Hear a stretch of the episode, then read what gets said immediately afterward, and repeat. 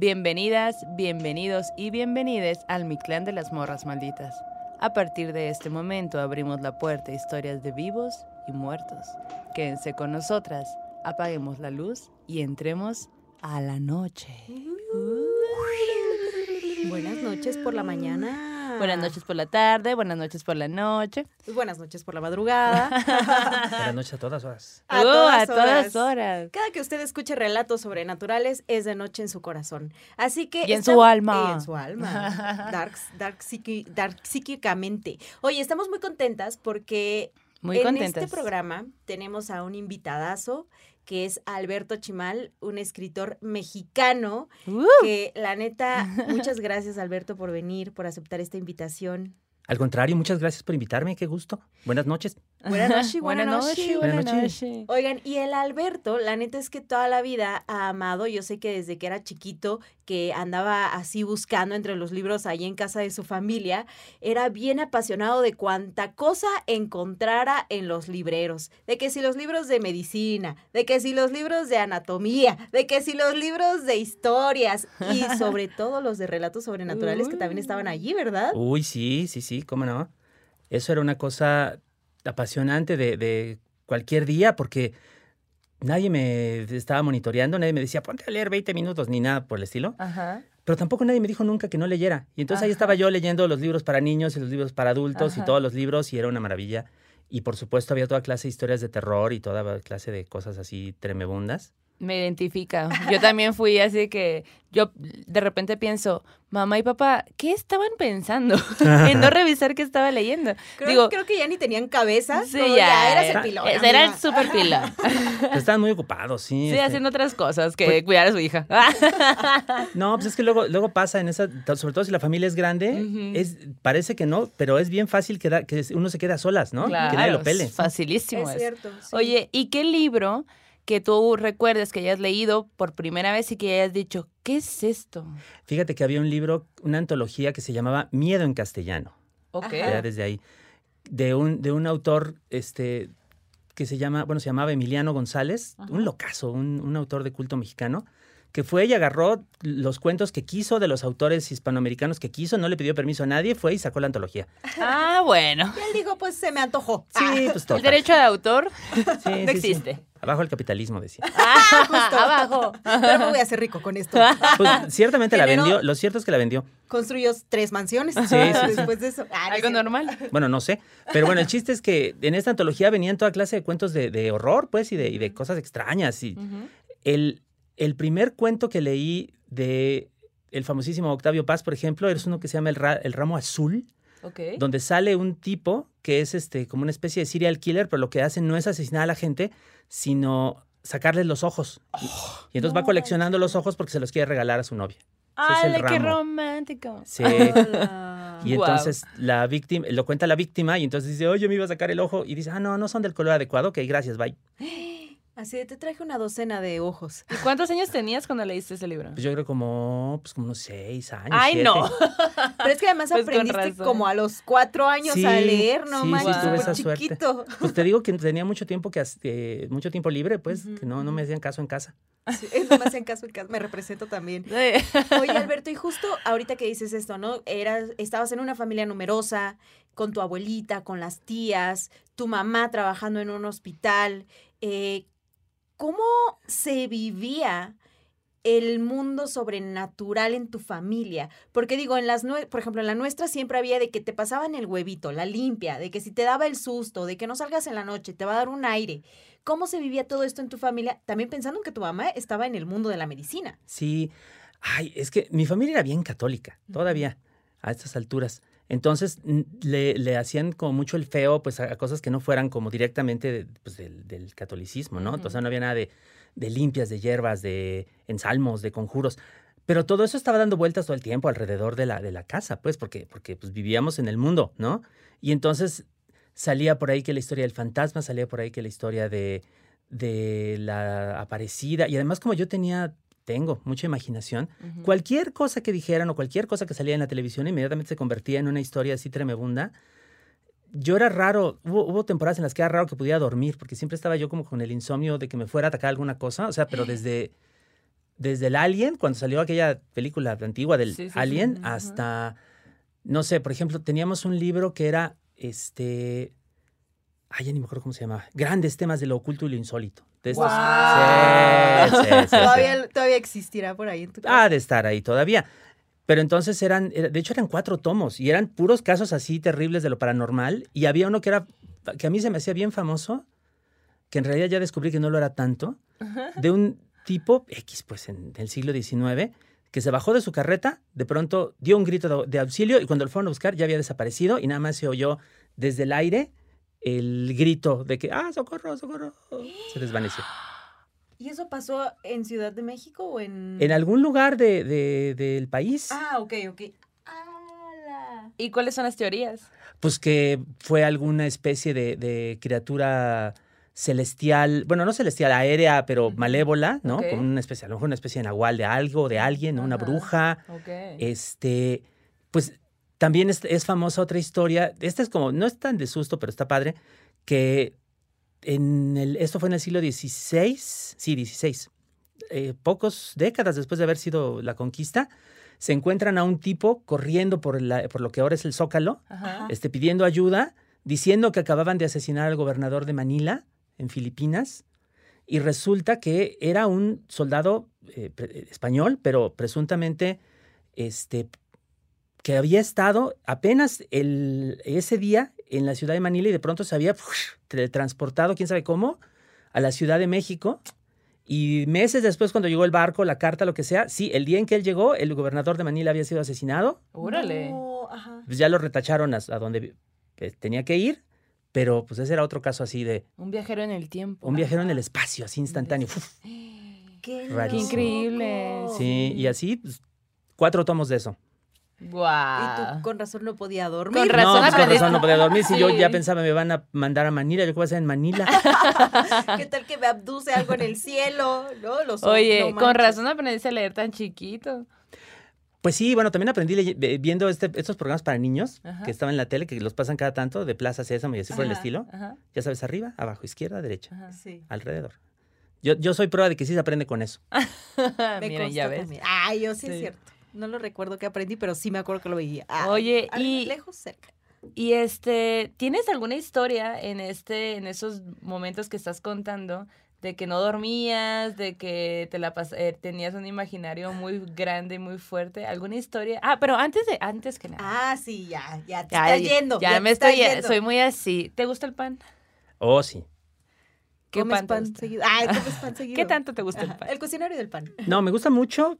Este, desgraciadamente tengo como problema con el gluten de trigo de unos años para acá. Ajá. Qué triste. Entonces, cuando comerme pan es como un deporte de alto riesgo, porque, si, porque me muero de pronto, me morí. Oh, no. Ay, pero mi pan favorito.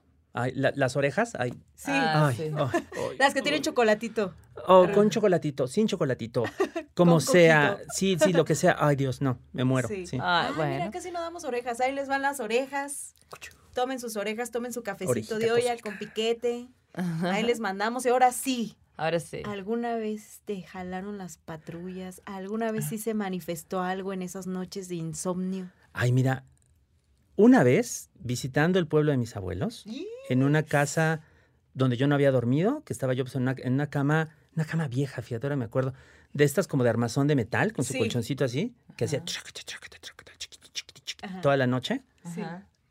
Yo recuerdo, yo no sé qué pasó, yo ya, ya renuncié a tratar de explicármelo. Más vale. Pero yo sí, yo sí experimenté, digámoslo así, que algo me estaba tratando de jalar. Y yo recuerdo que duró muchísimo. Horas. Yo no podía abrir los ojos, no podía o no quería. Yo nomás sentía que me agarraba de las barras del, de metal de la cabecera y yo sí sentía que algo me estaba jalando. Ya expliquémoslo como ustedes gusten.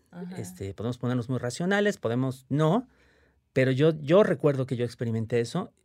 Nomás sentía de pronto como que algo me estaba levantando, algo me estaba agarrando de, las, de los pies, de los talones, algo estaba apartando como la cobija que yo tenía. Era un lugar frío, entonces era una, una esas cobijotas así como de, como, pues como un zarape, ¿no? Y entonces yo nomás sentía que se apartaba el zarape y yo decía, no, no me aparten del zarape.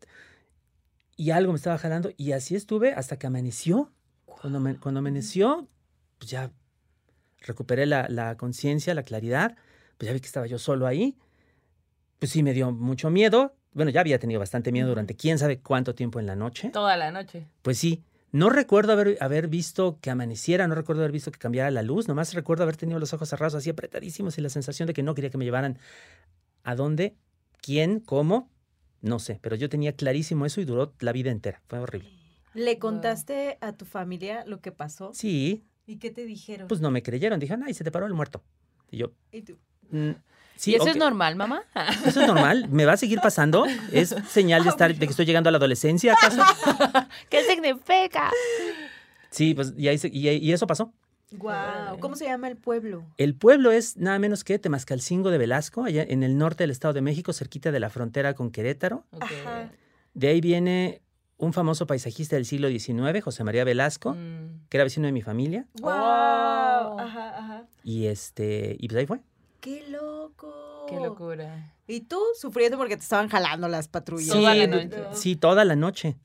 Toda la santa noche. ¡Wow! ¡Qué fuerte! Y aparte qué feo es como, o sea, tu niño diciendo, güey, sufrí toda la noche, en realidad no he dormido nada, y voy y te cuento, y me tiras me a loco y crees. no me crees. Sí, no me sea. hacen caso, pues eso estuvo bien feo. Y tú ahora voy a escribir. Ah, me voy Y- a- Me voy a vengar. Ajá, exacto. ¿Y cómo hiciste para poder seguir durmiendo las siguientes noches? Me pasó la última noche antes de que nos fuéramos, entonces no hubo necesidad. Yo O creo sea, que eran las brujas. yo creo que era un ente que se quería que, que te quedaras ahí. ¿Sabes qué es lo- la parte fea de estos asuntos? Todos los- estos entes que me causaban pesadillas de chico, todos eran entes invisibles, que yo no sabía ni de dónde, ni de cómo, ni de cuándo. Lo sentías. O sea, porque podría haber sido, no sé si habría sido mejor que me dijeran un duende, una bruja, un extraterrestre, pero es, todos estos de mis pesadillas eran, invi- eran invisibles, no se veía, no se les veía la cara, ok. entonces era muy, muy extraño. Guau. Qué loco, como el hombre, el ente invisible. Ajá, exacto. Pues como el que andaba secuestrando gente en el siglo XIX que no se le veía, nomás de pronto se los echaba Ajá. al aire. Exacto. Adiós. ¡Qué miedo! Qué miedo. Pero justo esta historia. Bueno, ¿cuáles son tus teorías? Quisiéramos escuchar eso. De lo que me pasó a mí. Sí. Ajá. Ay, pues mira, la más racional, pues es que este se me paró el muerto, como dicen, ¿no? O sea, que es una especie de, de lo que llaman un estado hipnopómpico, como medio entre el sueño y mediante el y entre el, entre el sueño y el despertar, perdón, en el cual pues la, la conciencia no está alerta, ¿no? De sensaciones como fuera de control del, del organismo, porque, porque no está realmente consciente, y entonces hay, hay como impresiones raras que se pueden atribuir como, como a ese estado del cual luego no se puede salir, o sea, como cuando uno no puede despertar de un sueño, que eso es otra cosa que me ha pasado y es horrible. Sí. ¿Les ha pasado sí. que se despiertan Sí, y es otro sueño y otro sueño y otro sueño? sí. Ah, ah, ah, eso es horrible. sí. O que te despiertas, te vuelves a dormir, sigue el sueño y tú, no, ya no quiero estar Ya ahí. no quiero y estar te aquí. vuelves a dormir Y otra vez. sigues. Exacto, además sí. son sueños súper tétricos, ¿no? Y dices, ya, basta, no puedo más, ya. En Sí, el sueño sí, sí, sí. macabro ahí vamos a escuchar un Algo similar. Algo similar. sí. Ah, eso va a estar bueno. Y Esa, es, esa como la racional. La- las, las otras, pues es lo que quieras. O sea, desde el espíritu del monte, Ajá. ¿no? Que, que va ahí como a recolectar gente para sus Sí. propósitos macabros, ¿no? Este, la bruja, el nahual, este. Como entonces estaban muy de moda los ovnis cuando, cuando yo era chiquito, yo, pensaba que eran, yo pensaba que eran extraterrestres.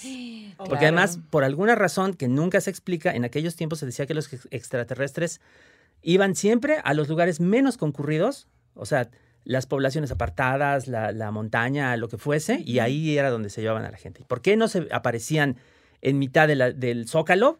No sé, o sea, habría sido, habría sido mejor. Sí. Más Hubiera claro. dado un mejor espectáculo. Oye, pero Por lo sí menos es habría estado uno más tranquilo.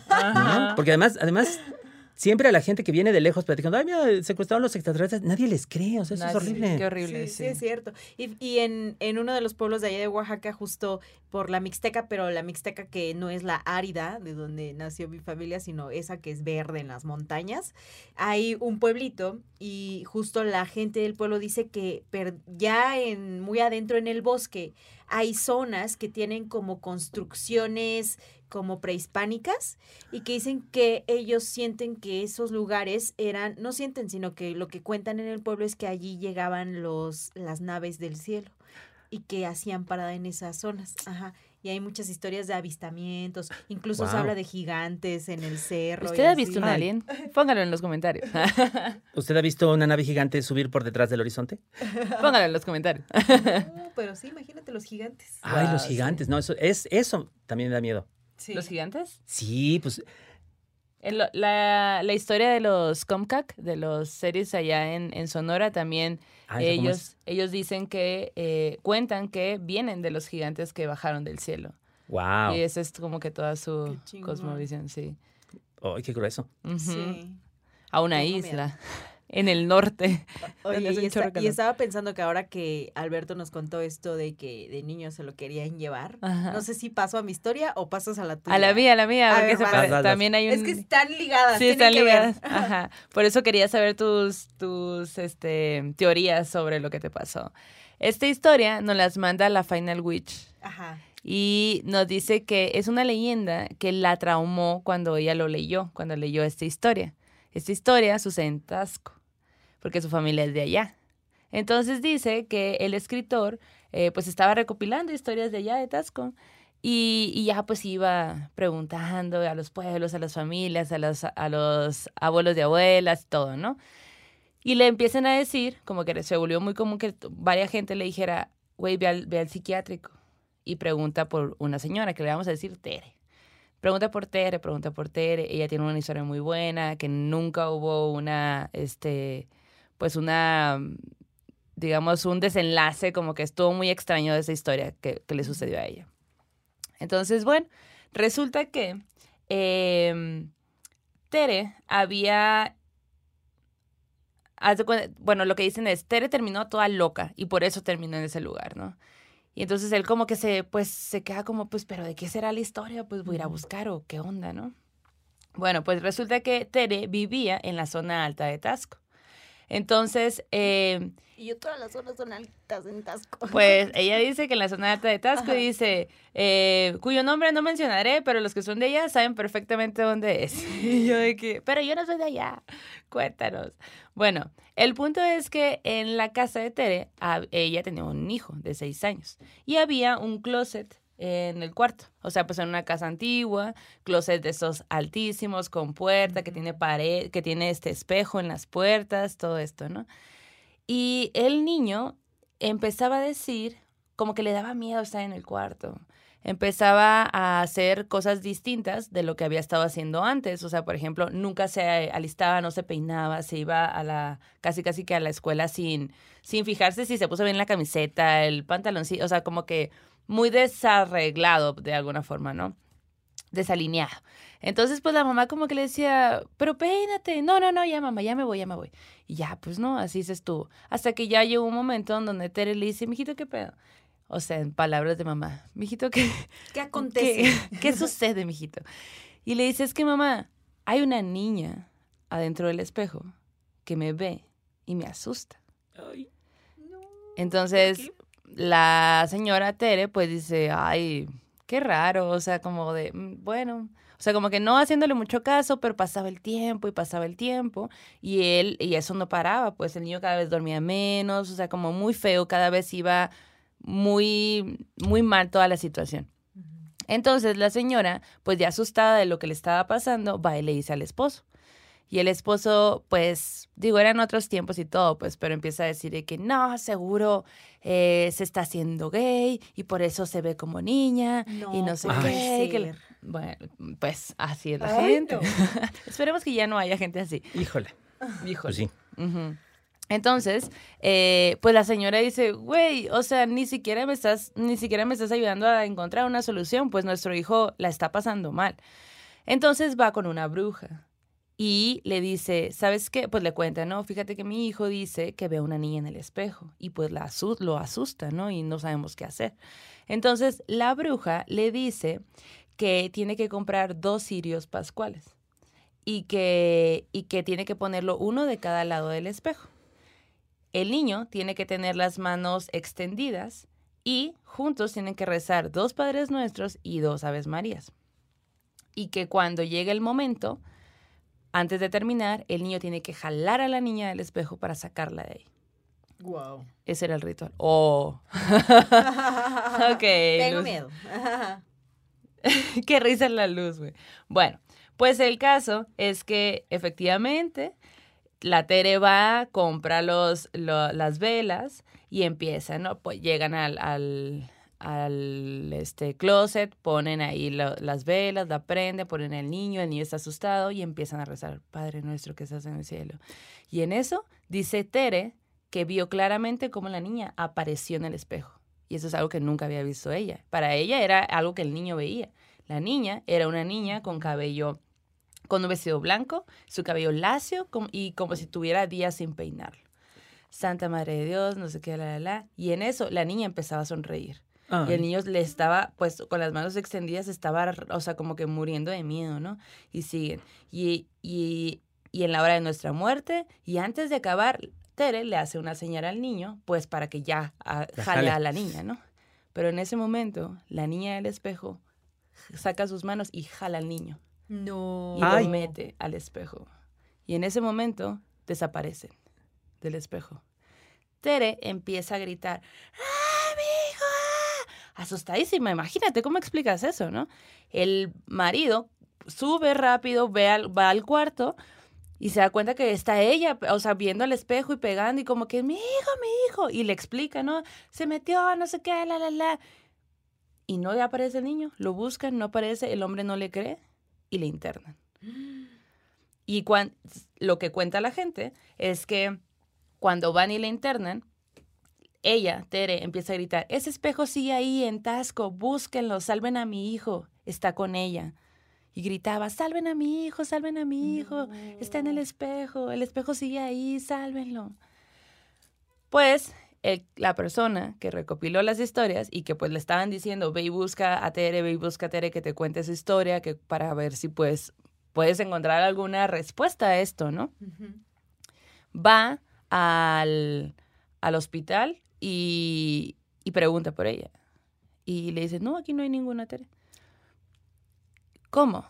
Pues todo el pueblo me está hablando de ella. No, no, aquí no hay ninguna. Ni al caso, ¿qué? Ni al caso. Si sigues así, te vamos a internar a ti. ¡Hala!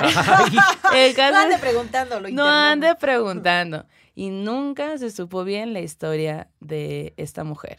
Y sin embargo, como es una leyenda que mucha gente cuenta alrededor del pueblo, pues él la escribió, basado en lo que cada gente cuenta. Y las, las cosas, hay pequeños casos que van pequeñas cosas que van cambiando, pero la historia en sí, la niña en el espejo, como ella dice que lo vio, que la vio y que nunca la había visto y que sonreía mientras estaba rezando y cómo se llevó al niño y el niño desapareció. Nunca se encontró ni cuerpo, ni restos, ni nada. ay. ¿Qué tal? Ah, está buena. Empezamos densas. Sí. Está, está- está denso. Luego, ya, ya oí otros de sus episodios y no empiezan tan denso. Ah, pues Ay, bienvenido. Es este Ya, ya hasta nos parpadearon las luces para quienes nos están Sí, escuchando. sí, sí, ya estamos en una película de David Sí. Lynch, así. Así empiezan. No manches. ¿Qué tal? Imagínate que del otro lado escuchemos, bueno, en los audífonos escuchemos nuestra propia voz hablándonos. Hola. Uy, tengo miedo. No, imagínense Miedo. que después llega otra, otra persona investigando y no, y no encuentra, eh, encuentra primero al hijo. Le dice, no, sí, es que mi mamá estaba muy enferma, la tuvimos que internar, este, tiene esa fantasía. Y entonces llega, llegan al, al hospital psiquiátrico, lo que fuera, y está ahí la, la- la señora, y le presentan ahí al hijo, ya, ya, ya está mayor, ya, ¿no? Es, ya es un hombre. Y la señora, no, ese no es mi hijo. Mi hijo se perdió en el espejo. Qué Él es- locura. Ajá. Al rato de que voy a hacer un libro. Va a decir. No manches. Qué Imagínate locura. que sí.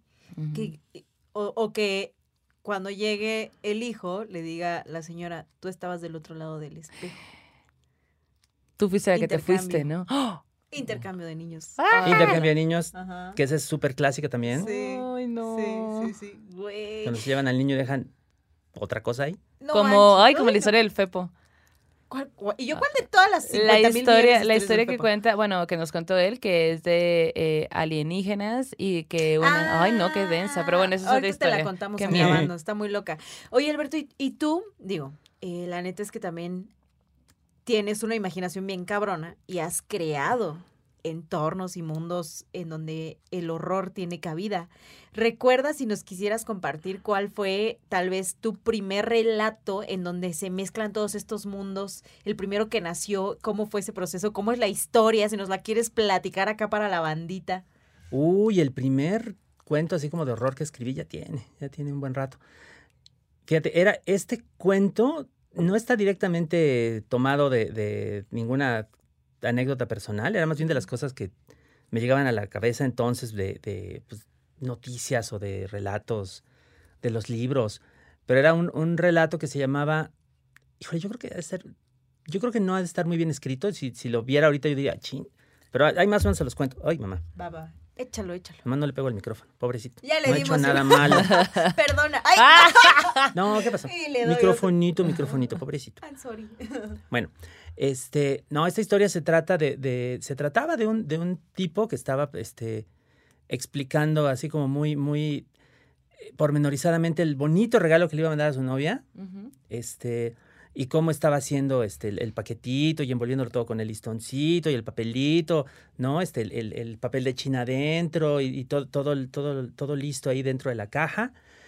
Y después se iba revelando que ese regalo pues era más bien los restos de alguien, ¿no? Este. Ay. No, pues bueno, así pasó. Bueno, no pasó, pues. Así lo escribiste. Sí, lo escribí, pues. Y era, y era, y el chiste era que, que este era un loco que iba a dejar la cajita ahí en, la puerta de la casa de esta chica, le iba a decir tin don, y se iba a ir corriendo, así como mal hora, pero entonces, este, el, el, la caja era el, los, bueno, los restos de, a lo mejor de su rival, o a lo mejor de ella misma, pero ya como para, ahí como para sus deudos. O sea, este tipo era un locazo y, este, y, y, y estaba como buen asesino de mente, pues ya en quién sabe qué eh, profundidades de la locura que ya no veía claro lo que estaba haciendo, ¿no? Que eso, eso pues, ya ven que es clásico de las historias de asesinos en serie. El, como el famoso, ay Dios, ¿cómo se llamaba? El famoso Ed Gein, el, uno de tantos que hay en Estados Unidos. Ed Campbell. ¿O cuál? No, uno, uno que era Ed Gein, así se llamaba. O Gain, no sé cómo se pronuncia. Que, que, es en el que se inspiró la película de Psicosis, aquella, aquella oh, clásica. y entonces él tenía los cadáveres de sus víctimas guardados en un sótano, pero además los tenía pues así como colgados como de ganchos, mm. este, abiertos en canal, todo así horrible. Y cuando él le preguntaban, él le decía que no eran personas, que eran venados. Y él nada más pues los preparaba como, como preparan los cazadores los venados, pues para, para lo que fuese, ¿no? Para ponerlos en exhibición o para comérselos o para lo que fuera. O sea, así de loco estaba, pues que ya no era capaz de, asignarle carácter humano a sus víctimas. What? ¿Cuántos años tenías cuando escribiste eso? Yo debo haber tenido como 16, 15, 16. Siete. Ah. Siete, no, pues, no, no. Se tarda uno un poquito en empezar a escribir, ¿no? Sí. Pero, pero ese fue de los, de los, ese fue el primer cuento así explícitamente de horror. Y tal vez uno de los más entrañables que hasta la fecha digas, y ese qué chulada. Ay, sí, ese día sí me rifé. Ah, o sea, otro, el que más me, de los que más me ha gustado. Como que de los más queridos, de los que digas, híjole, sí, o, o, que tal, o que tal vez tenga, hayan tenido más impacto en la gente, porque a veces siento que les pasa mucho de, yo pensé que este iba a super pegar y resulta que pega, otro, ¿no? Y tú dices, wow, qué loco, ¿no? Como que conecta. Híjole, fíjate que hace mucho tiempo yo estaba tomando clases en una escuela de, escritores, de, escritura creativa, y el profesor, que, era un, que es un estupendo escritor mexicano que se llama Eduardo Casar, nos puso un ejercicio que era este, hacer un cuento, pero sin usar verbos. O sea, nada más como diciendo, eh, como nombrando figuras, acciones, personajes, pero que nada más la secuencia dijera que, eh, como que nos sugiriera qué pasaba de una, de una imagen a otra, como si fuera una especie de de guion, de storyboard, de álbum, ¿no? Este, y entonces yo hice un cuento que se llamaba Álbum, este, pues, dos paginitas, que según, según yo, ya ahí con las obsesiones de uno, pues era, era la historia de otro serial killer, pero esta era una niña, que desde chiquita empezaba con sus fechorías y entonces empezaba la, la, muñeca que echó por la ventana, el gato al que metió en el horno, ¿no? El perro al que le hizo quién sabe qué, y entonces va Increyendo. Increyendo, hasta que ya se gradúa este, a, matar gente. Y este. Y entonces todo es como con estas fotitos. Y ese cuento, uy, ese cuento ya tiene muchos años. Salió, ha salido en un par de, libros míos.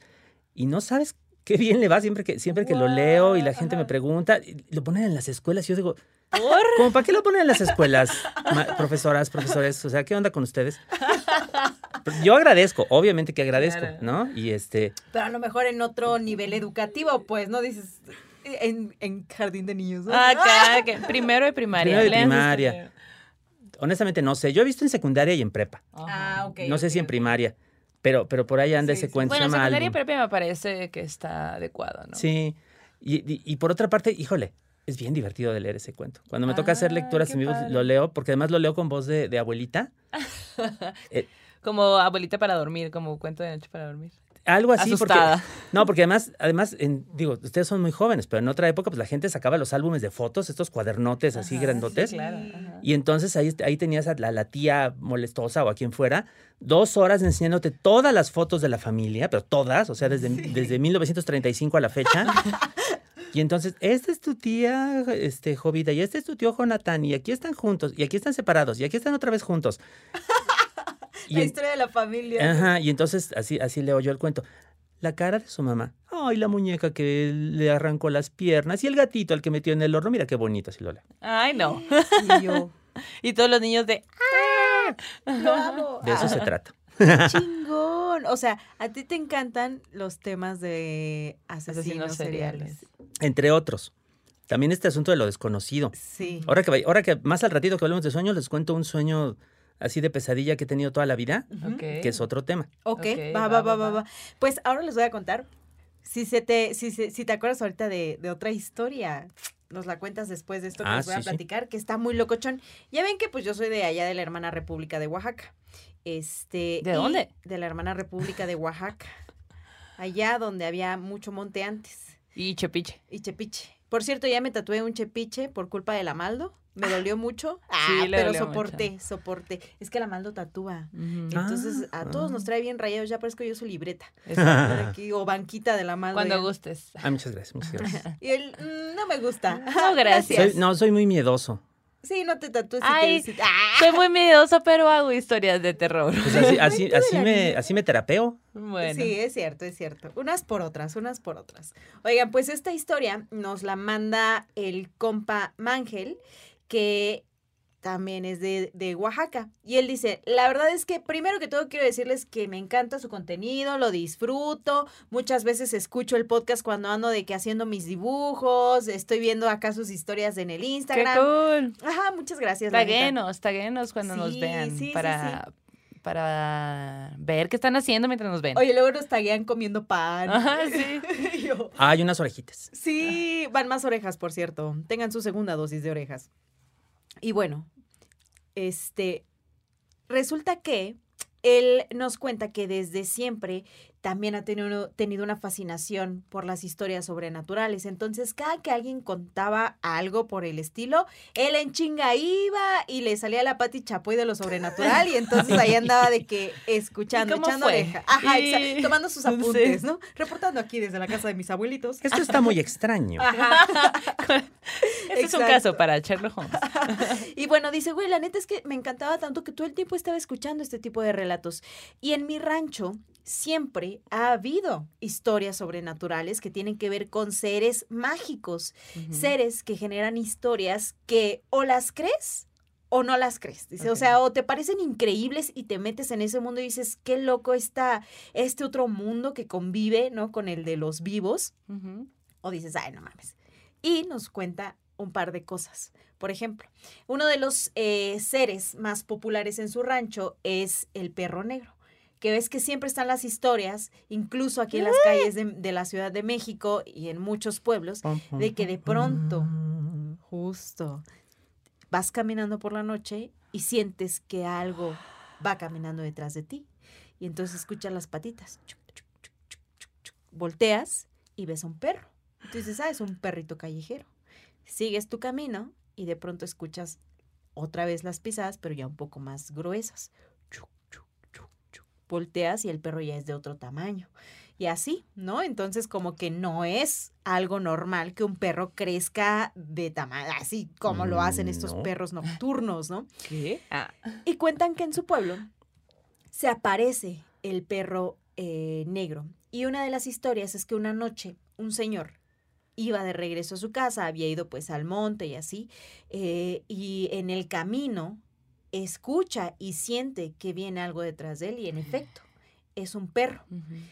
Él continúa caminando y ya empieza a cambiar la vibra. Imaginemos el monte, imaginemos el pueblo de noche, con este frío, con este silencio, ¿no? A lo mejor los animalitos, nada más que andan ahí haciendo ruidito, los grillitos, y de pronto las pisadas del perro.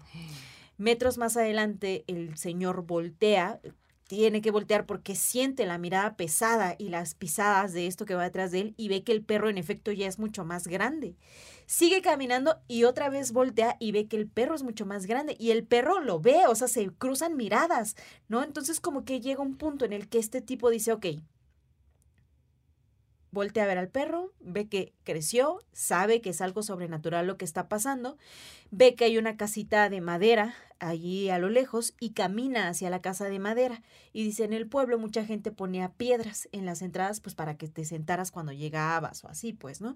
Entonces yo llego, me siento, bueno, el señor, ¿no? Llega, se sienta, saca un cigarro, el perro llega, se sienta junto a él y el señor saca otro cigarro y se lo da al perro y se lo prende. El perro toma el cigarro y los dos se fuman. Se lo fuman. El cigarro. Wow. Y fue la forma en la que este hombre pudo ahuyentar a este otro ser nocturno. ¿Cómo ves? Wow. Ese, sí, ese, sí, era un nahual, o sea, que andaba ahí. Claro. Y tenemos otra historia en donde, güey, hay una morra que nos cuenta varias cosas que le habían pasado sobrenaturales. Y una de esas es que dice que una noche en su casa estaba ya dormida, una madrugada, y siente el, el ímpetu de levantarse y abrir la, correr la cortina y asomarse por la ventana enfrente de su casa había un una obra que no estaba terminada, era una casa pues en obra negra.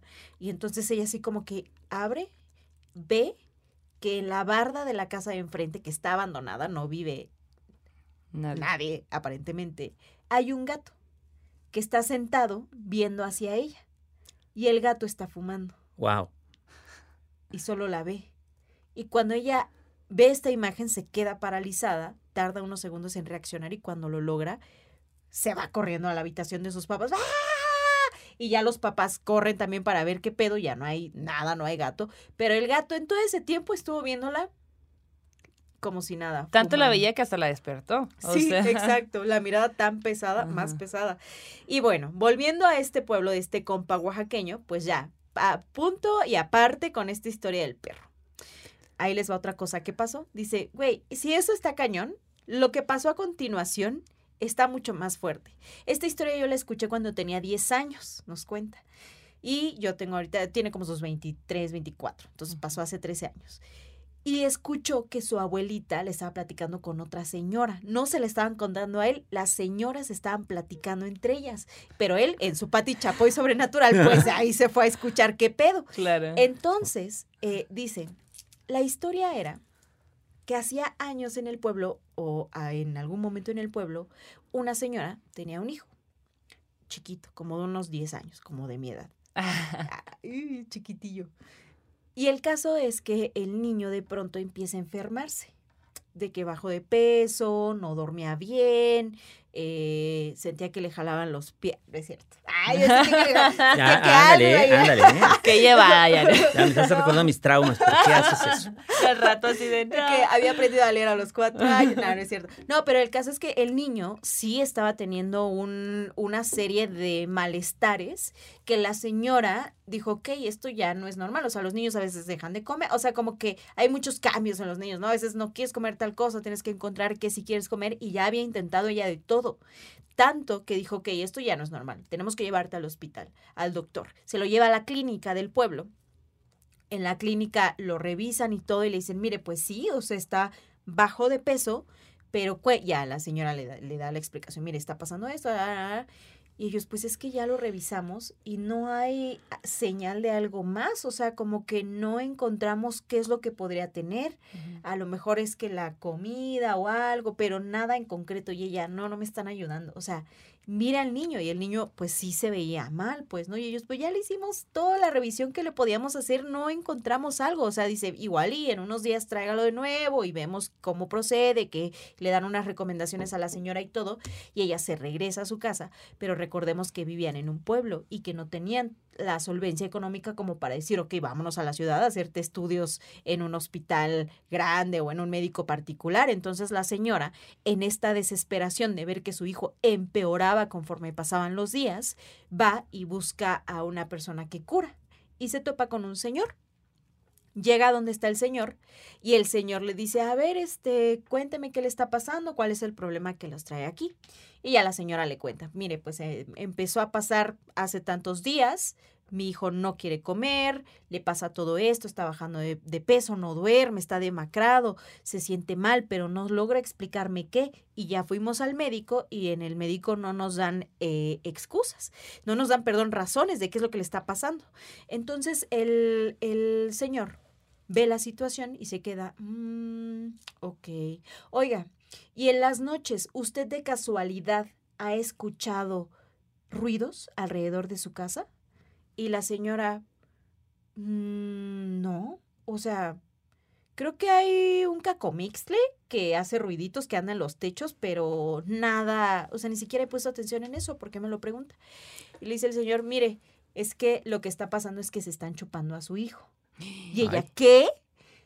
Y el señor, tranquilo de la vida, le dijo, sí, están chupándose a su hijo y si no hacemos algo, lo van a matar. Se va a morir. Entonces, mire, qué bueno que ya vino acá conmigo, yo le voy a ayudar. Y, este señor era como compadre de la doña, de que habían sido así, pues en los pueblos, ¿no? Era su compadre, ¿no? Entonces, como lejano, ¿no? Entonces va con él y ya así como que ya el señor le dice todo esto y ella así de que, bueno, pues usted dígame qué podemos hacer porque la verdad es que yo no quiero que se muera mi hijo y ya exploré la posibilidad del médico y pues ya, hagamos lo que tengamos que hacer. Y el señor le dice, ok, mire, eso que está usted escuchando y que usted cree que es un cacomixle, yo no creo que sea un cacomixle. Entonces, lo que vamos a hacer es lo siguiente. Te vas a encerrar esta noche con tu hijo en la casa. Ella tiene una casita de lámina. Te vas a meter con él, cierras muy bien la puerta y en el cuarto vas a poner eh, palma en la entrada, palma de esta que se usa en el Domingo de Ramos, que ven que son como estas, pues sí, que están benditas y todo eso, ¿no? Y vas a agarrar tu vinza, y la vinza es como un mecate con el que vi que tiene que ver con algo de los toritos, como imagínense ah. como una, un mecatito que se usa en los pueblos. Y cuando empieces a escuchar en la noche los ruidos o que el animal está en el techo, vas a agarrar tu vinza y vas a empezar a pegarle como al aire, así como pa, pa, pa, en dirección a donde escuchas los ruidos y al mismo tiempo vas a rezar.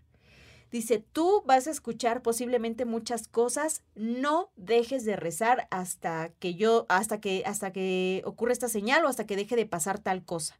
Y la señora, pero ¿cómo voy a saber? No entiendo nada. Y el señor, te estoy diciendo que lo hagas, ¿no? Tú pon tu palma en la entrada, agarra tu instrumento, reza y quédate con el niño. Por ninguna razón puedes salir de la casa. Escuches lo que escuches, no salgas hasta el otro día. no. No, pues la señora. Qué ansiedad. Ya bien ciscada, ¿no? Pues la señora así de, mm, ¿por qué me está pasando todo esto? Güey, llega la noche, se encierra, como lo había pedido el, el brujo, y empieza a transcurrir pon tú las 10, las 11, las 12, a la una, güey, empieza a escuchar cómo en el techo de lámina se dejan, se sienten así como... Ay, no. Ay, ay, ay, arañazos. Luego, ella dice, ok, es el momento de empezar a rezar. Ella empieza, igual, Padre Nuestro, legado de nuestros héroes. Güey, de pronto. Legado de nuestros héroes. Sí. Es nuestro rezo. Es nuestro rezo cuando estás muy, que tienes mucho miedo. Ok, ok. Ya mezclas todo ahí. Sí, sí, ya este. Amén. ¿No? Y el caso es que corte Perdón, tu cara de. ¿Qué, pero ¿qué usted? Ese sí no lo había cachado todavía, pero. No, ya, ok, Padre Nuestro, legado de nuestros héroes, que la nación me lo demande. Amén. Amén. exacto, exacto. De pronto, esos ruidos que se escuchan en el techo empiezan a escucharse en la puerta, así como pa, pa, arañazos, arañazos, arañazos. Ella sigue rezando, sigue haciendo como que este ademán de golpear algo con su instrumento y de pronto escucha como del techo se avienta algo al patio y se escucha ¡pah! fortísimo, fortísimo. La señora así de, no manches, ¿qué pasó? Güey, dice, en cuanto eso cayó del techo, se empezó a escuchar como, como si dos perros gigantes, terriblemente grandes, se pelearan en la puerta, en el patio. Así, así, pero era como, ajá, súper violentos, así como si dos perros que se traían un coraje antiguo Ajá. estuvieran por fin enfrentándose en el ring, güey. Ay, un coraje Y antiguo, qué bonito. Ajá, sí, sí, sobrenatural. Ah, sobrenatural. Entonces la señora se quedó quieta en la cama, su hijo pues estaba así de que, mamá, y de pronto, ¡pam!, que se cae su puerta, güey. No manches. Ay, ay, ay, ay, ay, ay, ay, ay, y ella dijo, ni en pedo, güey, así como pudo, plum, levanta la puerta, la pega de nuevo y dice, ni en broma voy a salir ahorita hasta mañana, ¿no? Después de un ratote se deja escuchar ese ruido, ella así como que dijo, ¿qué pedo? ¿Qué pasó? Pues, ¿no? Ya, logran conciliar unas horas de sueño, todo esto pasó durante la madrugada, y al otro día sale y el patio como si nada, como si nada. Un par de días después, eh, ah, al otro día, también, como si nada, estaba el niño, ¿no? Así como de que ya se había recuperado, ya de que tenía hambre, de que le pidió un huevito a la mamá. Ay, un huevito. Ajá, así de que con katsup, ¿no? Así de que, güey, ajá, con katsun, por favor. Y ella va después a ver al brujo, al compadre. Cuando llega a la casa del brujo, toca, le dicen, ay, pásese, pase. Y entra y su compadre estaba en, la- en un petate, acostado, tapado, pero todo el cuerpo lo tenía con, con cortadas. La cara, los brazos, tenía como que mantitas acá para la inflamación del cachete, la Guau. cabeza y todo. Y la señora le dice, compadre, pero ¿qué le pasó? Y lo único que le contesta el compadre es, no, hombre, hubieses visto cómo se fue el otro. Ay, Guau. qué buena O historia. sea, está él buena. la defendió, Él la pues, defendió, buen compadre. Ajá. Buen compadre. Ajá. Más compadre de y esos. todo, sí. Y sí. el niño pues se recuperó, Ah. Se comió su huevito. se comió su huevito y ya siguió creciendo porque pues el huevito te da energía. Sí, y pues como ya- un huevito. Pero así es la historia que nos cuentan. ¿Cómo Guau. ven? Ah, está buenísima. Sí, sí, sí, a mí me encanta como el compadre, no hubiese visto cómo se visto fue el cómo otro.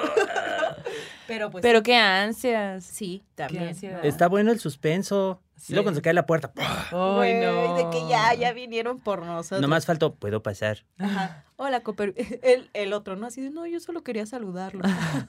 Yo solo me quería llevar a su hijo. ¿Me lo Un puedo llevar huesito, una piernita. Ay, no. Pero sí, así pasó. ¿Cómo ven? Muy buena Wow, historia. Está muy bien. Sí, sí. Oye, vas, Alberto, cuéntanos una. Cuéntanos una de las tuyas.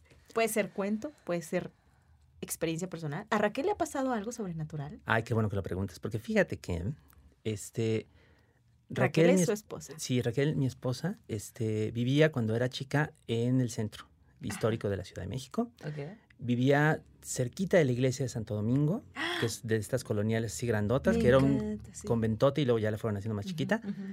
Este, por la calle de Perú, y entonces ella caminaba por todos esos lados, incluso en la noche, ¿no? Que ya ven que se pone como medio sombrío ahí el centro histórico. Y entonces en una noche lleva con su hermano, que su hermana estaba más chiquito, así, tu, tu, tu, tu, tu. Bueno, ella caminando más seria y el hermano como brincoteando por ahí. Este. Y entonces, eh, a lo lejos, cruzando una calle, pues ven que está ahí parada una señora, ¿no? En la otra, en la otra, en el otro, en la otra banqueta, en el otro lado de la calle. Entonces se van cruzando, ¿no? Se le voltean a ver. Y entonces lo que de pronto notan es que esta señora, pues tiene, se ve muy, se ve muy rara, ¿no? Está ahí parada nomás y tiene como todo el pelo así, este, enmarañado, des- desordenado, como una especie de nube así grandota, todo, todo parado. Ajá. Pelo blanco, así de pronto se le notan pedazos ahí del cuero cabelludo en medio. Tiene toda la ropa así raída, como sucia, los, los zapatos estos, estas como sandalias de plástico que luego se, se empiezan a deformar y empiezan a, a verse como raras este, ¿no? El, suéter, el suéter así como todo lleno de agujeros, así colgando. La falda también como raída, de pronto se le veía en trozo, como de la pierna. Y entonces eh, se voltea, los ve así con los ojos inyectados en sangre, y entonces se va, pero se va caminando para atrás. No. No manches. Se va caminando para atrás, para atrás, para atrás, para atrás, hasta que se mete bajo la sombra de un edificio y ella no la vuelven a ver. Qué miedo. No manches. Y de ahí viene una historia que se llama La mujer que camina para atrás, donde eh, hay un encuentro primero en la infancia con esta mujer y luego hay otro encuentro posterior y el chiste es que esta mujer que camina para atrás sería pues como una especie de personaje fantasmal de los que hay tantos acá en la Ciudad de México, estilo pues La Llorona y Don Juan Manuel y donde sea. Pero el atributo de este personaje es el siguiente. Cuando se te aparece, eh, sabes que algo va a pasar, algo malo. Oh, shit. Peor todavía, eh, si además de que se te aparece, te, te voltea a ver y te dirige la palabra, porque si te dirige la palabra, habitualmente es para decirte algo así como, tú sales con vida, o a ti te va a ir bien, o algo así. Algo positivo.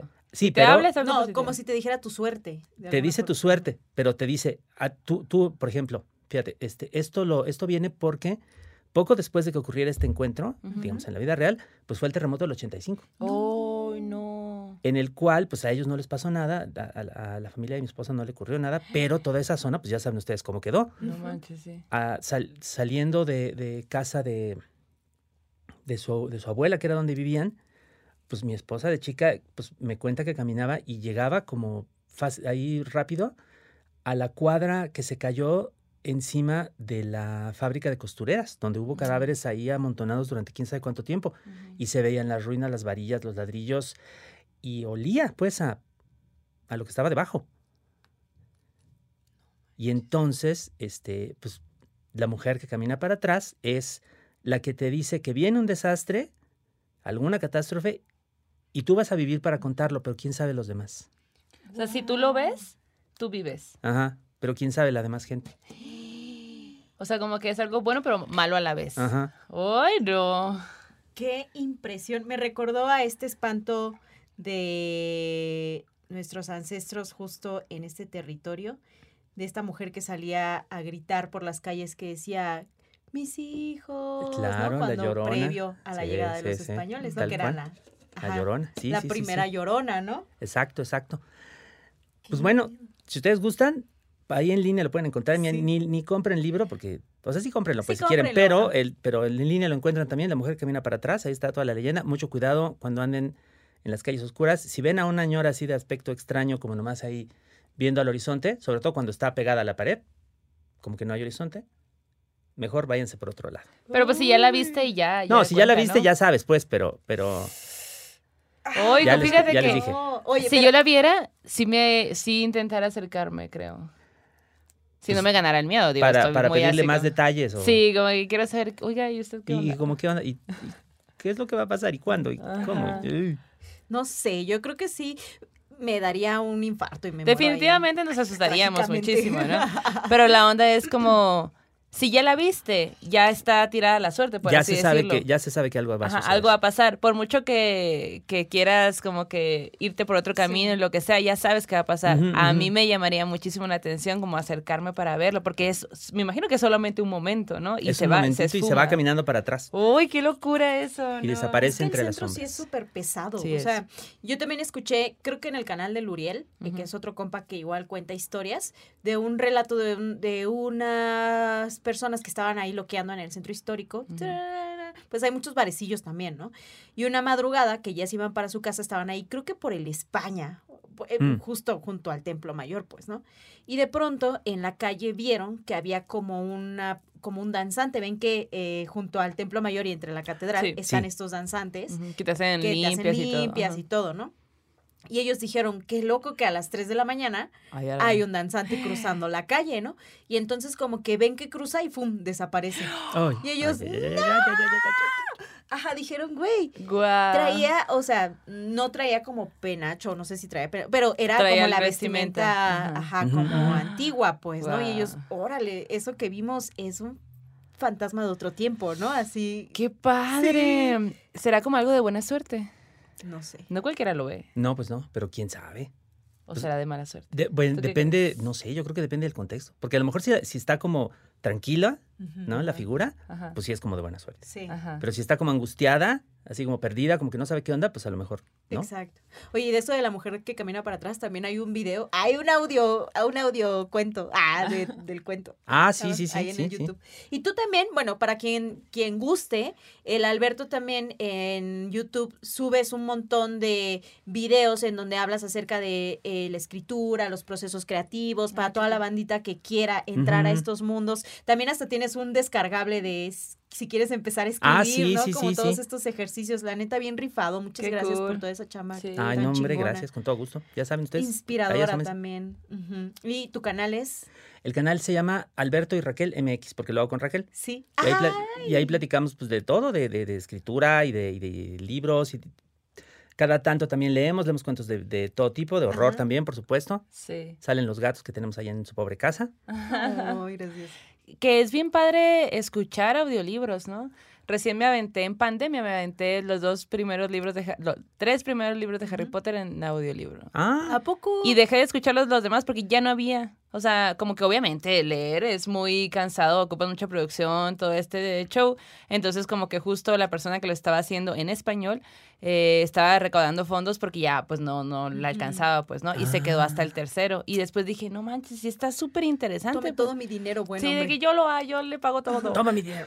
Sí, no, los, los audiolibros son increíbles. A mí me gustan un montón. Digo, está padre leer, obviamente, pero no todo el tiempo tienes como que esa facilidad. Por ejemplo, ir en el carro con un audiolibro Súper cool. Sí, o con los videos del Alberto. Claro. cuentos con Raquel. Oye, ¿y a la Raquel le habrá pasado más cosas sobrenaturales? ¿La ves por ahí? Sí, sí, sí. la veo. ¿Qué dice? Nos saluda. Te invitamos, Raquel, ¿o qué? ¿Quieres contarnos historias? Dice que sí, que sí cae. Muy bien. Te mandamos brujería para que te pase algo próximamente. Ay, no, no, ¿qué pasó? Este. y él así de, no, por favor. No, por favor. Que tiene algo que tenga que contar. Algo bonito. No, pues ya tiene, tiene un montón de cosas que contar. Uh, muy bien. Bueno, esta historia de la mujer que camina para atrás, no manches. Y me recuerda como también a la mujer sonriente del metro. hay un montón de Hay un montón, de seres. hay un montón de seres y les quiero contar un ser. Otro ser que ya hemos hablado de él para, para el terror en corto. Que justo lo envía Mangel que también ahí estaba en De Chismosito, pues viene de esta serie, de este mail donde contó que andaba de Pati Chapoy sobrenatural.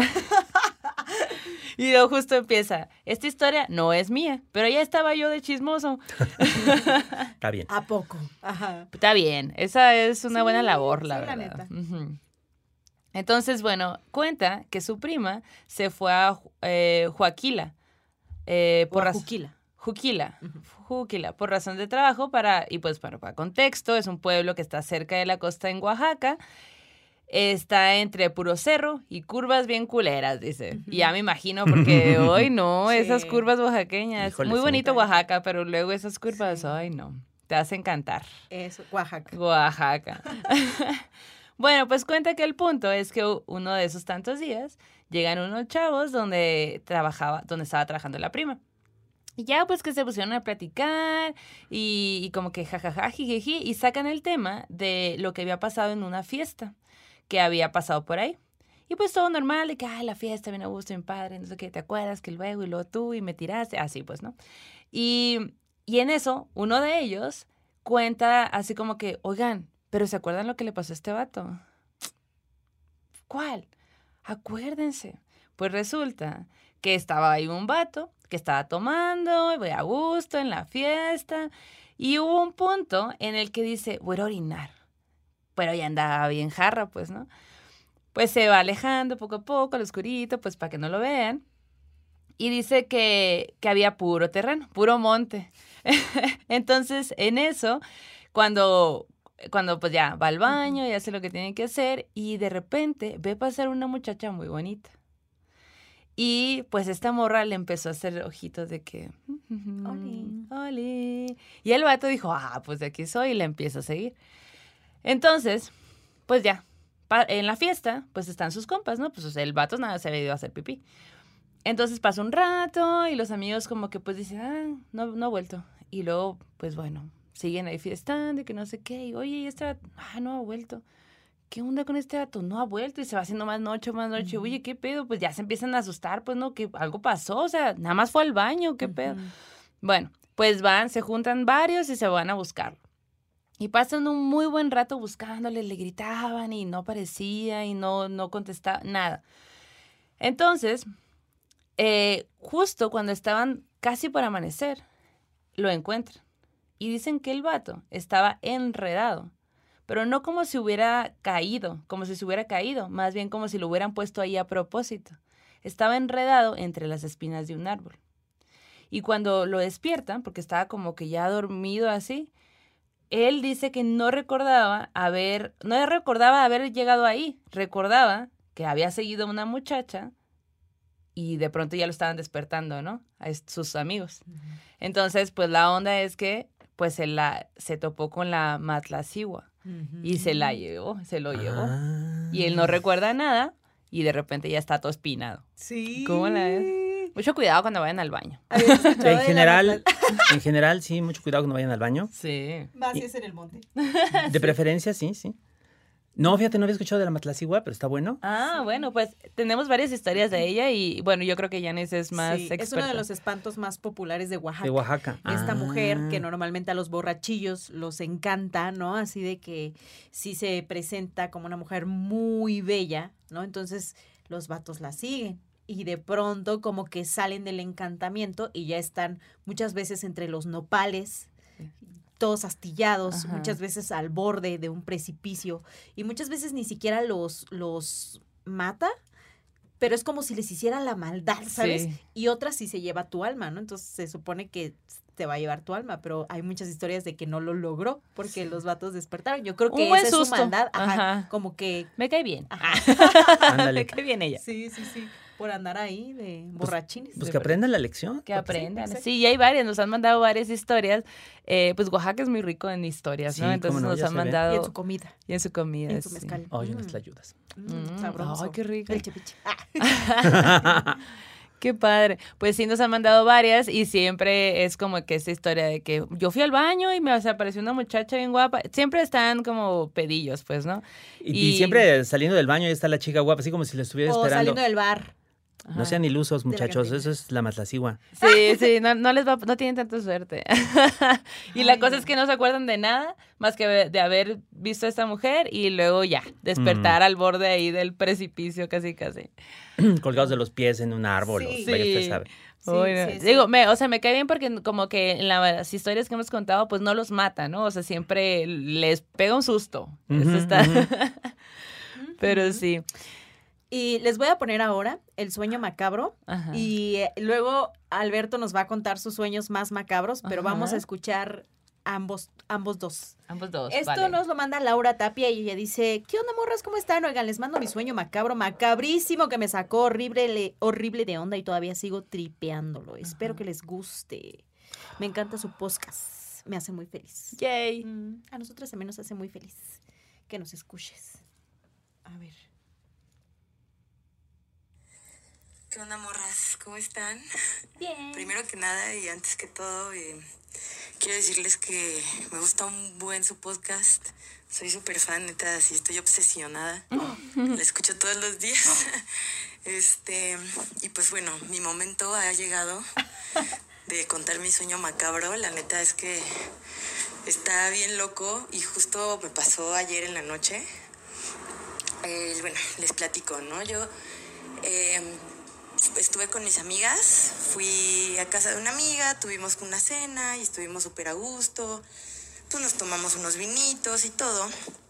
Y, y, bueno, ¿no? Llegó la hora de dormir, me quedé a dormir en casa de mi amiga. Y este. Y bueno, para empezar, como que pasé una noche un poco mala, yo creo que porque pues traía copitas encima y. Ajá, y como que no estaba durmiendo en mi cama, entonces como que batallé un poco para dormir. Pero bueno, ya cuando pude conciliar el sueño, este, pues yo estaba acostada con mi amiga, ¿no? Estábamos en su cama, las dos estábamos durmiendo.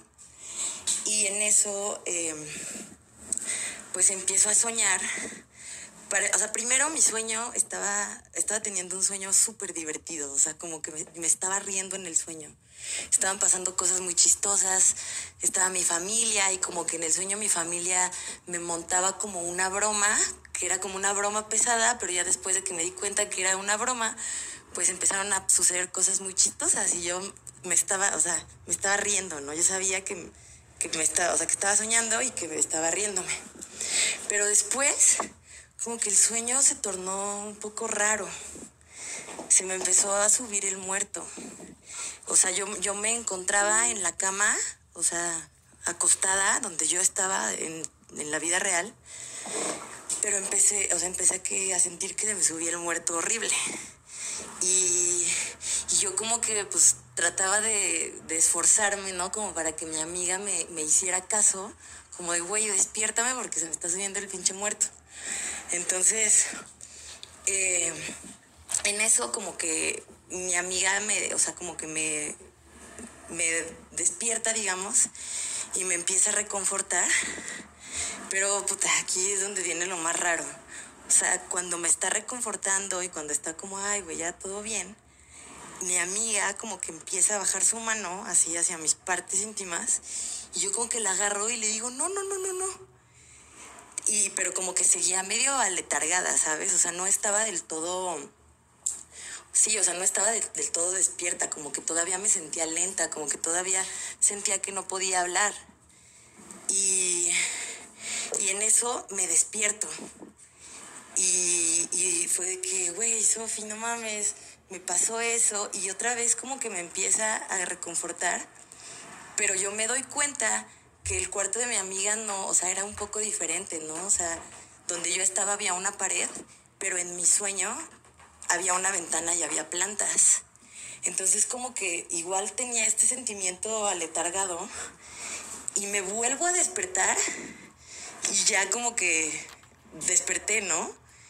En la realidad, pero me saqué muchísimo de pedo porque fue como Inception, o sea, me pasó como tres veces, dos o tres veces, que desperté en el mismo sueño y como que pues el muerto, la chingadera que estuviera ahí como atormentando mi sueño, se disfrazó de mi amiga, o sea, mi amiga pues que es una persona en la que confío, que quiero, que es un ser hermoso, pero pues como que, ajá, esta cosa o no sé lo que me pasó porque nunca me había pasado algo así, como que supo disfrazarse. Y por un momento, o sea, dentro como que de estos sueños y, y, estas veces que despertaba, pues era mi amiga, pero en realidad no era mi amiga. Y ya pues me desperté y ya fue como, güey, si esto es real, o sea, sí estamos ya en la realidad porque todo sucedía en el mismo cuarto y con ella, ¿no? Como pues siendo, siendo, o sea, más bien como una cosa rara siendo ella, ¿no? Y como que yo le decía, güey, no me escuchabas, o sea, no, porque no me despertaste o así, que la Sofía me dijo, no, güey, pues no me, o sea, no me di cuenta, pero pues ya estuvo bien raro, ¿no? Y bueno, ya terminó eso y aproveché para decirle que, güey, escucha las morras malditas. Le voy a mandar ya, este sueño. Pues ya, ya tienen otra fan. Ah, este, bueno, eso es todo. Gracias. Besos, bye. La otra Ay, aprovechando sus pesadillas para convertir gente al malditismo. Al malditismo, me parece genial wow. idea, la verdad. Menos mal que después de eso no despertó otra vez. Ay, imagínate, Ajá. y ahí seguiría. Una y otra vez, una y otra vez. De hecho, su correo era raro. Ah, sí. ah. No lo sé. No puedo despertar arroba Gmail. Ajá, exacto. No sé qué pasó. Ajá. Arroba no. otra dimensión era. Que era justo lo que hablábamos al principio, ¿no? Como que estos loops en los sueños donde despiertas y no y estás en el mismo sueño y otra vez y otra vez y otra vez. Ay, no, qué terror. Fíjense Ay, que no. antes de que Alberto cuente su sueño, sus sueños macabros, hace unos días que estaba en Oaxaca soñé bien loco, güey. No sé si te conté que estaba yo con unas amigas, con Mara y con Lokis, con Ajá. Luz, en Oaxaca, y que íbamos a una plaza y que como que habían pasado cosas, ¿no? Yo estaba medio de malas, ¿no? Y entonces llegamos a la plaza, había una fuente gigante en medio de la plaza y la plaza estaba junto al monte, al bosque. No era un bosque, era como un cerro. Y entonces de pronto se acerca un oso, güey. ¿Qué? Y nosotras, ¿Eh? un oso un ¿En oso a nosotras en, en, nuestro sueño. ¿Y yo qué? Ya. Y nosotras, no hay que movernos. Y el oso, no manches, oye, este, ¿qué hacemos? ¿Traes tu comida ahí que le puedas dar o aventar para que se vaya? Y entonces nosotras sin movernos casi, y el oso venía, no, así hacia nosotros, y nosotros, ¡no! Y de pronto Mara, así como de que déjame ver mi bolsa, y como que saca, creo que traía como una oblea o algo así, ¿no? Como una alegría. Y se la avienta al oso.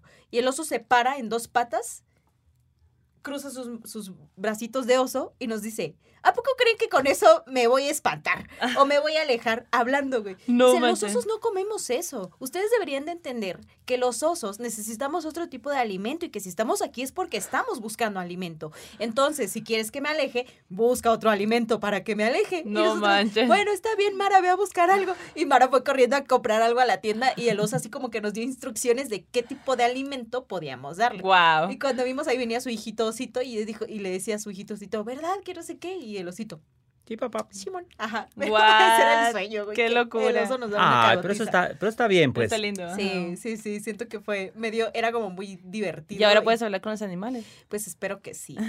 Como que tenía, tiene lógica. Tiene ¿no? lógica, Pues porque sí, están claro. yendo los osos a los lugares en donde hay plazas, pues. Ahí nos Mm. platicas si, si Sí. ocurre. Si un día pasa, se los cuento. Espero sobrevivir. Porque diga, lo que nosotros comemos es bracito de gente y yo. Ay, tú, bueno, pues. ¿Izquierdo el izquierdo. derecho? Ni a cuál irle, ¿no? Así en los. Pero ahora sí, Alberto. Ay, mamá. Cuéntanos. Vámonos, recio. Ay, es que yo tengo un sueño que me viene desde la infancia, está muy gacho. Este, mi mamá, bueno, hace, hace, hace años que falleció mi mamá, pero, pero ahí sale en el sueño. Cuando yo era muy chico, pero, o sea, de cuatro o cinco añitos o menos, este, me metía, me metía al, al baño con mi mamá porque ella era la que, la que me bañaba. No teníamos, teníamos una regadera, entonces no, no era como baño de tina ni nada parecido, pero pues ahí, ¿no? Que, el- que el champucito, que el, el zacate, lo que fuera. Y entonces en el sueño, este, yo estoy, yo estoy otra vez niño, chiquito, este, en el baño de la casa antigua, de, bueno, no es tan antigua, pero pues, de la casa vieja, pues, que tenía su cortinita de estas de, de plástico, ¿no? Como translúcida, y se oye el ruido de la radio. Y entonces me dice, ya vente a bañar, mi mamá. Y, de- y detrás de la cortina se ve pues como una silueta, como era, como era lo que sucedía, porque detrás de la, del, hasta la pared del fondo del baño había una ventana por la que entraba la luz, entonces por ahí se, se hacía la silueta contra luz, ¿no? Entonces yo estoy ahí parado, este, pues, desvestido, ¿no? Con una toallita en la mano. Y no me atrevo a entrar porque lo que se ve, la silueta que se ve recortada contra la cortina, no es una silueta humana. No tiene forma humana, no sé qué es, no la puedo describir, tiene la voz de mi mamá. Me está llamando, pero yo sé que no es mi mamá. Wow. Y entonces yo, yo que soy chico, estoy como muy conflictuado, ¿no? Porque se supone que los niños tienen que obedecer a su mamá. Y entonces yo estoy oyendo este, de esa voz, pero yo al mismo tiempo sé que eso que está ahí, sea lo que fuere, no es mi mamá, no sé qué quiere. Y más bien sospecho que tiene muy malas intenciones. Pero entonces no me puedo salir, no me puedo mover, no puedo ir para adelante, no puedo ir para atrás. Y ahí estoy nada más observando durante largo tiempo mientras sigo oyendo que lo que sea que esté y me esté hablando y mientras sigo tratando de entender la forma que está detrás de la cortina. Y eso dura un rato, un rato largo. ¿Y cuánto- cuántas veces soñaste con eso? Uy, muchas, muchas, muchas, muchas. Y ¿En siempre este? igual. Ajá. Sí, no, pues de, de este, siempre igual, sí. Nunca cambiaba nada, nada, nada. Supongo que cambiaban detalles, seguramente cambiaban detalles, pero, pero lo básico, Ajá, lo básico era era, eso. eso y eso y eso y eso no cambiaba. Y nunca entrabas. No, nunca. Digo, ya había momentos en los cuales ya estaba yo como harto y decía, ya a ver, pues, pero no, no podía Moverte. moverme. Wow. Y hasta ahora que tu mamá ya no está, ¿sigues teniendo de pronto ese sueño? Sí.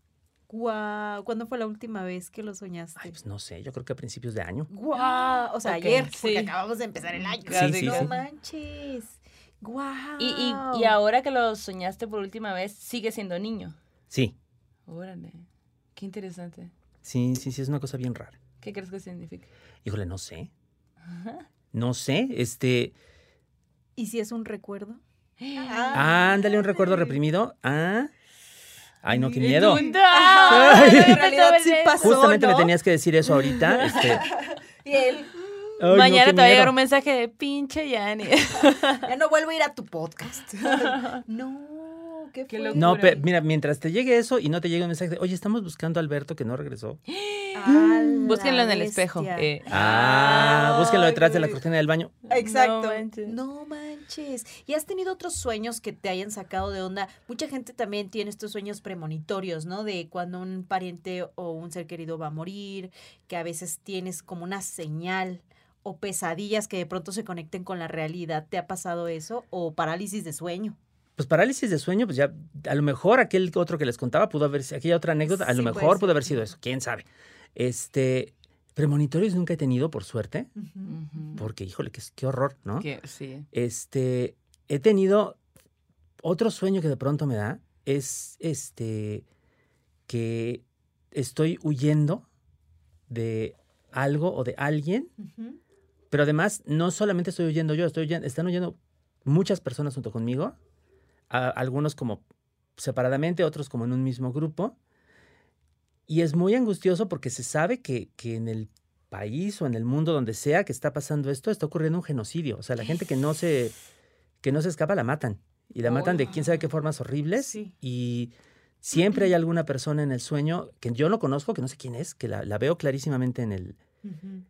En donde estemos, que a veces es en, en un autobús, ¿no? Que está yendo a quién sabe dónde, o en un como en la planta baja de un edificio que está ahí como cerrada, que afuera se oye, se oye gente que camina o se oyen este, gritos o lo que sea, y que adentro están algún, estamos algunos como refugiados.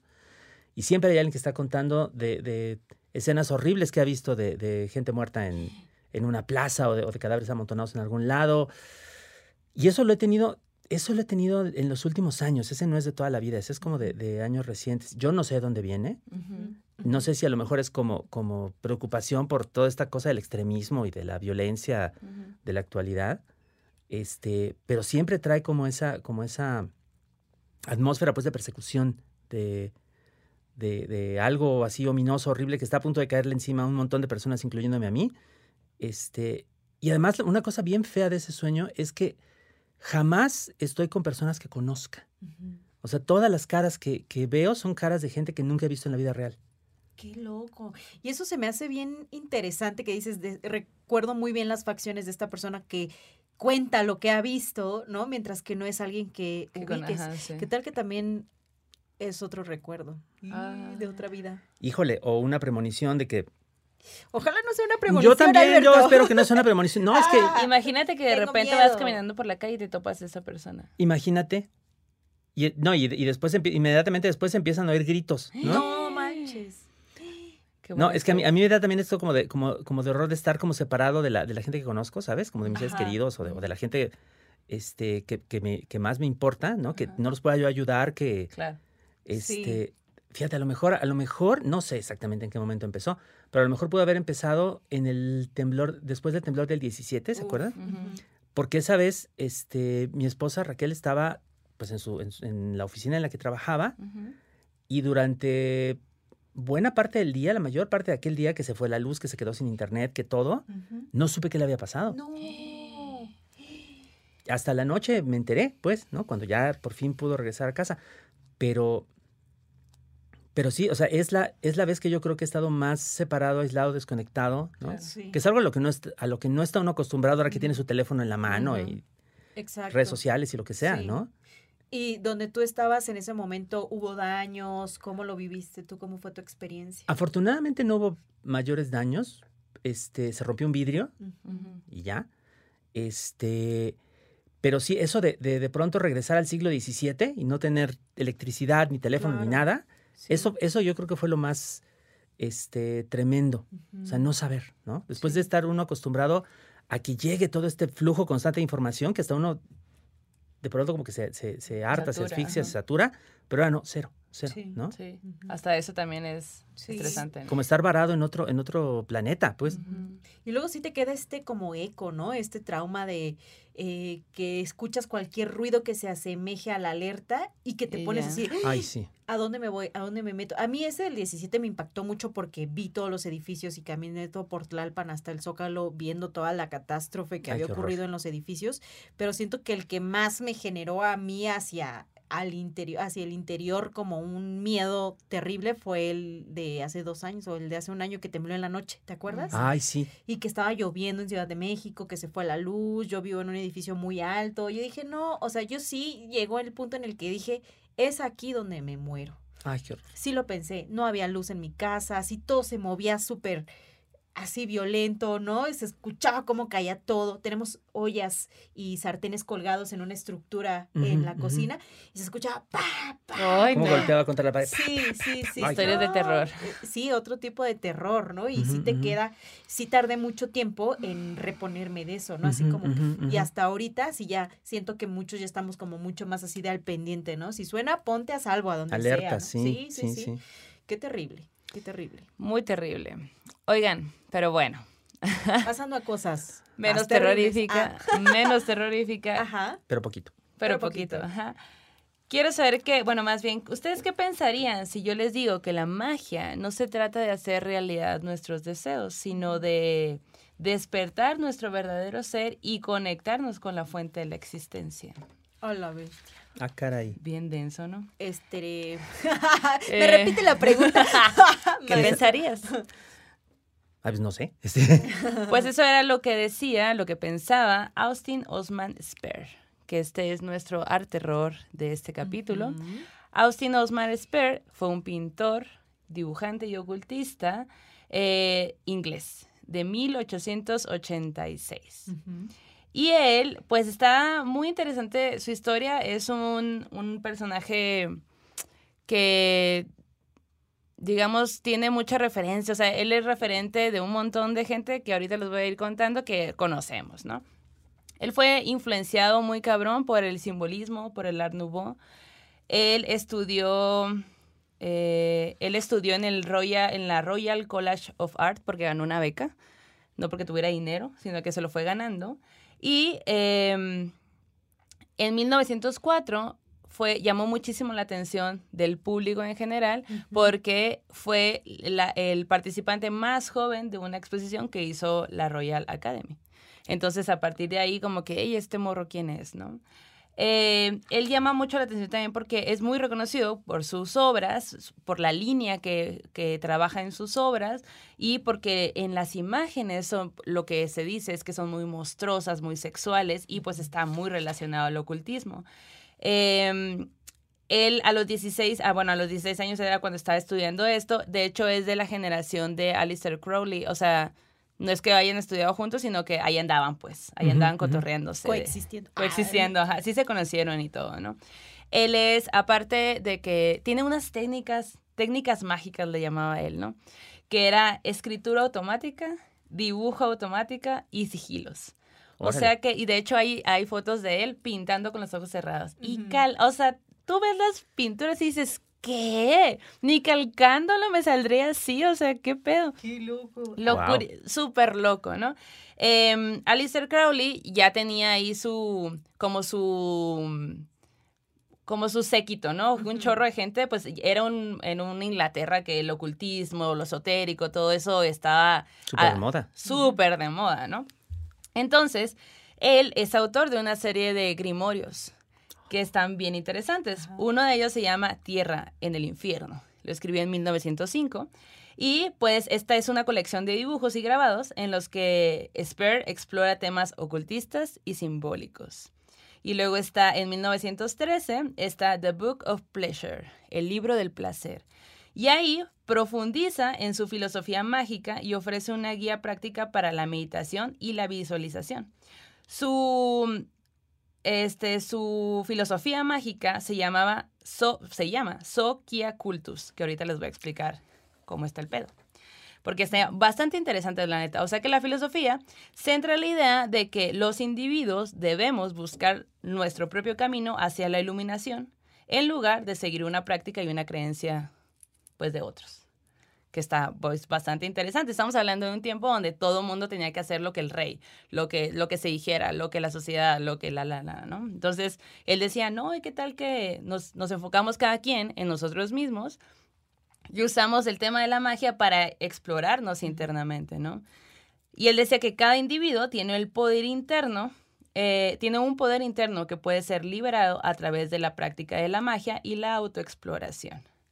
Entonces, eh, Hablando sobre The Book of Pleasure, pues son tres conceptos fundamentales, que es el so, el sos, el kia y el cultus. El sos representa el ser interno y oculto de, cada individuo. El Kia es el principio de la vida y la energía vital que anima a todos los seres. Y el cultus es la práctica mágica en sí que se utiliza para despertar y unir el sos y el Kia. Ah. Entonces es como ahí un, todo un concepto, ¿no? Él creía que, que, cada individuo tenía la capacidad de explorar, de liberar su poder interno a través de la meditación, a través de la visualización y de las prácticas mágicas y decía que la magia no se limitaba a los rituales y a los hechizos tradicionales que en 1800 se pues venían manejando, ¿no? Sino que era el poder de manifestarse en cualquier forma de creatividad, de arte, de música y de escritura. Este vato es fue, ha sido y seguirá siendo una influencia. Él influenció a William Blake, a Dalí. Él es precursor de la técnica del collage y de que después usó Picasso, Marx Ernst. O sea, el vato ha influenciado un montón de gente y pues está bien interesante como, de hecho, él, él era pintor y dibujante, ¿no? Y cuando se mete al Royal, dice, o sea, aquí la gente, pues es rica. Y yo no, o sea, yo no tengo mucho que ver. gente rica. Sí, veo mucha gente rica. Y yo no soy así, o sea, como que eh, fue dejando un poco de lado el tema más de dibujo y de pintura y se metió más en, los temas de magia, de ocultismo y de todo eso. Pero eh, la forma en que la fue mezclando en hacer esta onda de que, ok, yo voy a usar la magia para pintar, para dibujar, pero pues como, como esto, ¿no? Cerrando los ojos y viendo qué sucede, pues. Entonces es un gran personaje, ahí pues lean, si, si les interesa, ahí están en el internet de las cosas. Y de hecho así como pasta dura, súper bonita, pasta blanda, audio, ah, no, no hay audiolibros, pero sí hay PDFs que se pueden descargar, es relativamente fácil encontrarlo. Y pues mucho conocimiento, mucho conocimiento, el vato estudió mucho y tiene una onda pues justo, ¿no? Como del tema de la magia, de que todo mundo puede hacer magia, solamente te tienes que conectar contigo misma o mismo, ¿no? Misma llegar a ese punto, que no es tan fácil, suena muy, ay, solamente tienes que hacer eso, no es tan fácil, pero lo que logras una vez que te conectas contigo, pues es magia. Entonces, está muy interesante su filosofía, sus pinturas, o sea, es un, es un gran personaje, así que vayan y busquen más información sobre este pintor y dibujante, Austin Osmar Sper. Ah, Órale. Oigan. Está bueno. Y en la recomendación que da miedo, ¿por qué no? hablar de nuestro invitado de este día. Ay, el Alberto Chival. Ah. Que además, Alberto, la verdad es que has estado trabajando un montón para tu última novela, La Visitante, que ya está en las librerías, que ya podemos comprar. Si ustedes quieren conocer más acerca del trabajo de Alberto Chimal, ya nos dijo hace rato, en Google pueden así ir al Internet de las Cosas, poner su nombre y van a ver las cosas que les van a salir. Si ustedes quieren aprender o están intentando escribir, búsquenlo porque él se la sabe de todas, todas. Él y Raquel hacen una chamba bien bonita para toda la banda que, que tiene estas, estas inquietudes, estos deseos. Y pues vayan, búsquenlos y por favor, Alberto, cuéntanos acerca de La Visitante. ¿Qué onda con esta novela que te acabas de, de, aventar. la neta? Ay, pues. ¿Cuál fue el proceso? ¿Cuál es la historia? Chismeanos todo, por favor. Nosotros en modo Chapoyes. Ándale, pues, ¿cómo no?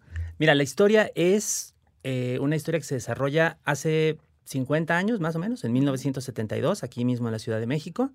Una morra que se llama Gabriela viene de, de Toluca, aquí cerquita, pero eh, a estudiar a la Ciudad de México eh, como una carrera muy respetable, va a ser contadora pública, según, pero se mete en un grupo de teatro. Oh. Que en aquella época el teatro y las artes traen como toda esta onda mágica, estilo Austin Osman Spare y Alistair Crowley y toda otra clase de, seres muy extraños que andan ahí como diciendo que el teatro es como, la, como algo ritual que puede abrir las puertas de la percepción y llevarte a conocer otros, otras dimensiones, expandirte la mente, etc. Entonces, esta chava está haciendo un ejercicio de teatro, expandiendo la mente, y entonces, eh, para su mala suerte, pues resulta que sí la expande, pero y algo que está como del otro lado, se pasa para acá. No. A través de ella. Y eso empieza a producirle pues, una serie de problemas muy, muy fuertes porque ella de por sí ya era tenía como sueños premonitorios y tenía experiencias así desde, desde muy pequeña. Y al parecer esto que pasa como a través de ella y que, y que, empieza como a acecharla, como a querer apoderarse de su cuerpo, es eh, el espíritu de una mujer que fue asesinada y que ahora quiere justicia. Y entonces pues, esa es la historia de Gabriela y de, y de lo que le pasa, además en una época eh, pues como muy, muy curiosa, muy, muy, pues muy interesante, pues, del pasado de este país. Una época también muy violenta a su propia manera, donde todavía a la gente la levantaba la policía secreta este, a la menor provocación, donde, donde, pues también las mujeres salían con miedo a la calle, nomás que eran, eran este, miedos ligeramente distintos, ¿no? Este, y donde la violencia también contra las mujeres, pues seguía existiendo, bueno, estaba existiendo pues de muchas maneras como ahora, nada más que entonces era como mucho más, entre comillas, normalizada. Había cosas de las que no se hablaban, había eh, toda clase de actos que parecían, entre comillas, normales, que parecían lo habitual, que parecían el derecho de los hombres sobre el cuerpo de las mujeres. Entonces, pues todo eso lo va descubriendo esta pobre chava a medida que tiene además que lidiar con pues esta presencia que está a su alrededor todo el tiempo y que en momentos, eh, pues literal la posee, ¿no? Ok. Y entonces esa es la historia de la visitante y no les cuento lo que pasa después. ¡Ay, qué emoción! ¡Qué chingón! Oye, ¿y dónde se puede encontrar? Ahorita está en todas las librerías y además está en libro electrónico y en audiolibro. Ah, mira. O sea, de todo, sí, ya. Súper. ¿Tú eres la voz en el audiolibro? No, a mí me habría gustado hacerlo, pero ya cuando, cuando me avisaron ya lo habían hecho yo. Bueno, ah, ok, bueno. ok. ok. que lo hicieron, pues digo, me parece muy bien. Ah, ok, bueno. Sí, pero lo chido es que al final están estas opciones, ¿no? sí. ahí lo encuentran. entonces, anímense. Qué padre que haya tantas opciones, la verdad. Sí, me encanta. Y además con esta historia que dices, ¿no? O sea, toca lo sobrenatural, pero también una realidad que sigue existiendo en México, ¿no? Que sigue habiendo un montón de feminicidios, un chorro de injusticias, cosas que eh, pasan por debajo del agua, que nunca son visibilizadas, salvo que tengas poder, ¿verdad? ¿No? Pero bueno, vamos a leer La Visitante. Por favor, bandita, si ustedes están leyendo La Visitante, si la van a leer, compártanlo allí en las redes sociales, etiquétennos a morras malditas, arroba morras malditas y Alberto, ¿cómo estás en las plataformas del mundo mundial? En Instagram estoy como arroba Alberto Chimal, en Twitter también, en Facebook estoy como Alberto Chimal MX y bueno, nuestro canal en YouTube, Alberto y Raquel MX. Ah, y todo este asunto de los textos para, para, aprender a escribir, para encontrarse con ejercicios y demás, está en un sitio que se llama lashistorias.com.mx. Wow, Ahí lo encuentran, todo es gratis. Uh, ¡Qué chingón, la neta! ¡Qué rifado, Alberto! Qué chingón que compartas como tus experiencias y, tus formas, ¿no? De escribir y todo, que no, no mucha gente se atreve a compartir ese tipo de cosas. Ay, muchas gracias. A mí, eso me gusta mucho. Está muy cool. Oye, y bueno, además de la visitante, ya para irnos, sabemos que eres un amante del terror, escribes de este tipo de historias. ¿Cuáles serían otras recomendaciones tuyas para la bandita para este fin de semana, además de la visitante? Una peli que para ti sea la peli de terror, una historia, algún escritor que escritora que sea como acá tu favorito. Ah, mira, ahí te va. Este, película de, terror. Esta está, va a estar un poquito difícil que la. No está en cartelera, no está en los servicios principales, pero sí la encuentran. Y es un viajezote así tremendo. Es una película que se llama Posesión. Ok.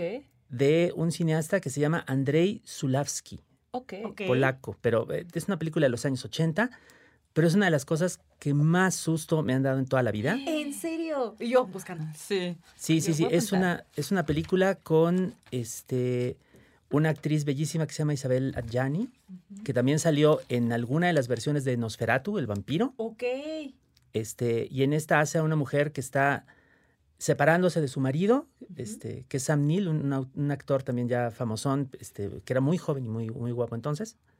Este, se está separando del marido, tienen un hijo, y el marido es muy posesivo, muy, este, muy, muy manipulador, y de ahí le hace como, como gaslighting, intenta como, como traerla otra vez a su lado, quitarle del novio aparente, pero el novio aparente es nada más aparente. Su auténtico novio es otra cosa. No es un ser humano. Wow. Y entonces tiene unas escenas tan impresionantes de, de, locura, de agobio, de, de, terror así puro. Es una maravilla de película. Posesión de... Andrei Zulavsky. Zulavsky. Ok, anotado, anotado. Anótelo y no se lo pierdan. Y un cuento que les voy a recomendar eh, enormísimamente, este, justo que mencionabas a Alistair Crowley, este súper místico loco, él tiene un cuentazo que se llama El Testamento de Magdalene Blair, que es la historia de eh, qué se siente, ya no digamos morirse, sino que de qué se siente eh, que el cuerpo se empieza a descomponer, pero desde adentro. What? Ay, no. Porque la, protagonista es una, una, mujer con el poder de la telepatía que le va transmitiendo a otra persona todo lo que siente después de haberse muerto. Ok. Güey, qué chingón. Está terrible. Okay. Está terrible. exactamente, les va a encantar, van a ver. A la bandita le va a fascinar. No, no, Entonces ahí tenemos estas tres cosas. Ah, no, falta una, falta una, falta una. Ah, horas, vas. Sí, no, este, una autora que no se deben perder, que yo les recomiendo encarecidamente, este, capaz que ya, está ya sale mencionada, pero igual se las menciono, este, Shirley Jackson, una escritora estadounidense buenísima, buenísima, buenísima, que hacía unas grandes historias de terror, que tiene, que además mezcla lo sobrenatural también como con la locura de la vida cotidiana en, en, su país, que ya ven que tiene como mucho de extremismo religioso y de este tipo de cosas. Y tiene, bueno, todos sus cuentos son una maravilla. Hay uno espectacular que se llama La Lotería, que no les digo nada porque, porque es una maravilla. Y tiene una novela que se llama Siempre hemos vivido en el castillo, que es acerca de dos hermanas que están como mal de la cabeza y de la historia que viven, este, y de cómo durante años y décadas nunca salen de su casa, que es como su palacio, donde tienen como sus fantasías así insanas de quién sabe qué. Es una novela terrorífica, donde casi nada parece que sucede sobrenatural, pero sí acaba uno así como... Mm". me gustan esas historias. Ahí está, ya saben, siempre hemos vivido en el castillo de Shirley Jackson. Muchísimas gracias. Oye, pues muchas gracias por venir, por darnos tu tiempo, por compartirnos tus historias, pero también no solo las historias que has vivido, sino las que has escrito y también por compartirnos un poco acerca de esta nueva novela. La vamos a leer, la van a leer ahí en casita también seguramente y ya te etiquetaremos también cuando eso pase. Sí, por favor, taguíenme. Sí, y mientras, pues gracias a ustedes por haber acompañado este podcast, un capítulo más de Las Morras Malditas. Denle vamos like. a cerrar el círculo, pero denle like, suscríbanse si no se han suscrito les van a jalar las patrullas como al Alberto. Va a venir este el ser este que me fue a visitar. Sí, cuidado. Se los vamos a mandar. Se los vamos a mandar por paquetería. Sí. Entonces, eh, Gracias, gracias, gracias. Denos likes. Yo, yo estoy como arroba la Janis Mérida en todas las plataformas. ¿Tú? Yo estoy como arroba maldo maldita. Y síganos en todas las plataformas como arroba morras malditas. Manden sus historias a morrasmalditas arroba gmail.com. Y coman mucho pan. Así es. Orejitas. Orejitas. Cerramos este círculo. Vayan con su diosa, dios, entidades, seres de preferencia. Que este aquelarre ha terminado. Hasta la próxima. Gracias. Gracias. ¿Quieres regalar más que flores este Día de las Madres?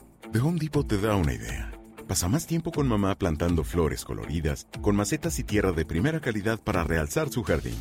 Así sentirá que es su día todos los días. Llévate tierra para macetas Bigoro por solo $8.97 y crece plantas fuertes y saludables dentro y fuera de casa. Recoge en tienda y sigue cultivando más momentos con mamá en The Home Depot. Haces más, logras más. Más detalles en homedepot.com diagonal delivery. With Lucky Land slots, you can get lucky just about anywhere. This is your captain speaking. Uh, we've got clear runway and the weather's fine, but we're just going to circle up here a while and uh, get lucky. No, no, nothing like that. It's just these cash prizes add up quick. So I suggest you sit back, keep your tray table upright, and start getting lucky. Play for free at LuckyLandSlots.com. Are you feeling lucky? No purchase necessary. Void where prohibited by law. 18 plus terms and conditions apply. See website for details.